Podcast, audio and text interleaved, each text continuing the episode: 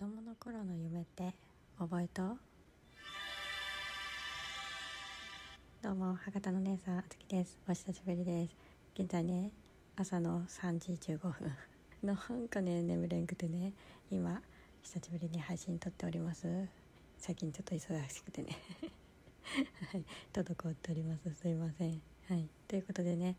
ちゃんと配信もしていこうと思って頑張ってお題ガチャをねポチッと押してみたわけ。そしたらさ子供の頃将来何になりたかったって出てきたわけよね。皆さんは何になりたかったか覚えと？私はね幼稚園の時は分お花屋さんとかって言っとったんじゃないかな。ケーキ屋とかね。そんな一般的なありふれたもの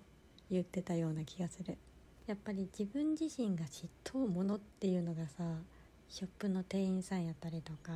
テレビで見るものやったりとかそういうの一番に思い浮かぶものやけお店に入ったら甘い香りがさふわっとしてきてで笑顔で「いらっしゃいませ」って言ってくれて可愛い制服とか着とってやっぱりねキラキラしたように見えたっちゃろうね。良さそうだな楽しそうだなと思いながらねそういうものになりたかったんじゃないかなと思ってる。まるまる屋さんごっこみたいなのもさしとったけどさ。だからそれで言ってたんじゃないかな。というね勝手な推測。小学校の時は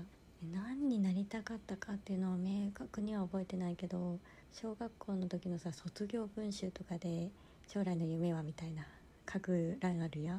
あれは多分ね看護師って書いてたような気がする。違ったかもしれない保育士かな。でも保育士とか看護師とかなんかそういう感じのものだったような気がする。幼稚園の時はキラキラしてて憧れるな楽しそうだな制服かわいいなみたいな そんな抽象的なところから、まあ、小学校の時も抽象的なんやけど自分自身の誰かの役に立ちたいだったりとか人と接して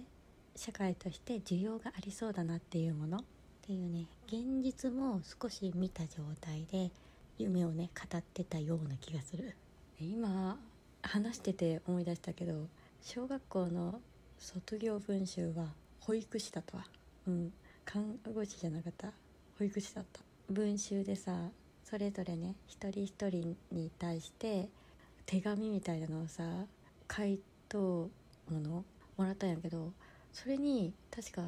あときちゃんは優しいからやさあの保育士になれると思いますとかなんかそんな感じのことを書いてたような気がするっていうのを今思い出した。これ話してるとね思い出すもんやね。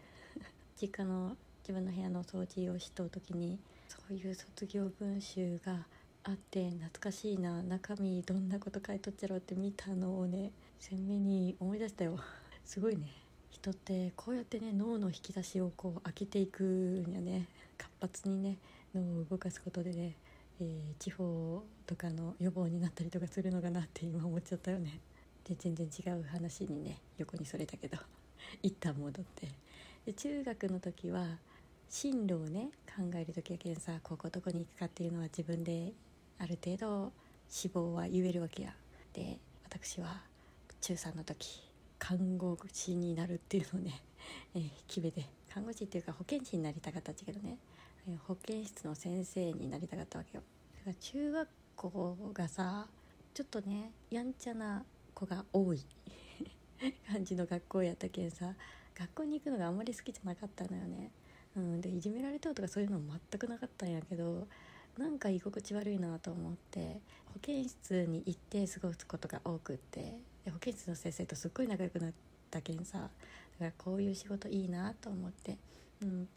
自分自身が支えられただから自分自身もそういう仕事をして誰かの支えになりたいとか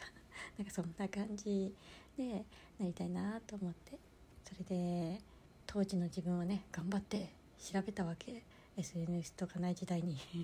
うん、そうすると、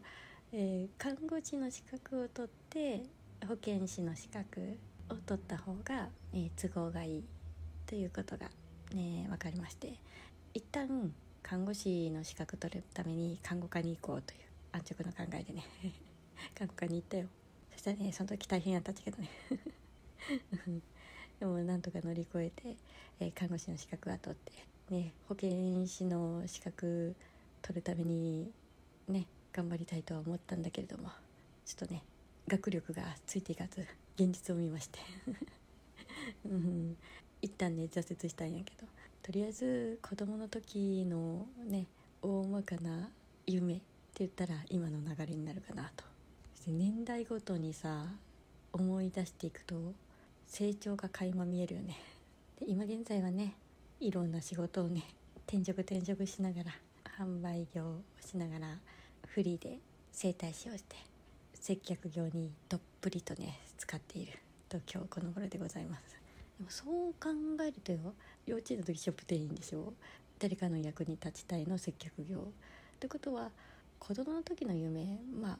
ざっくり言うと叶ってるのかもしれないなというね、えー、結論に至りました皆さんは何なりたかったですか？その夢をね思い出してみて今はどうですか？ちょっとね時系列に表して振り返ってみるのもいいんじゃないかなと思いました。みんなもやってみてね。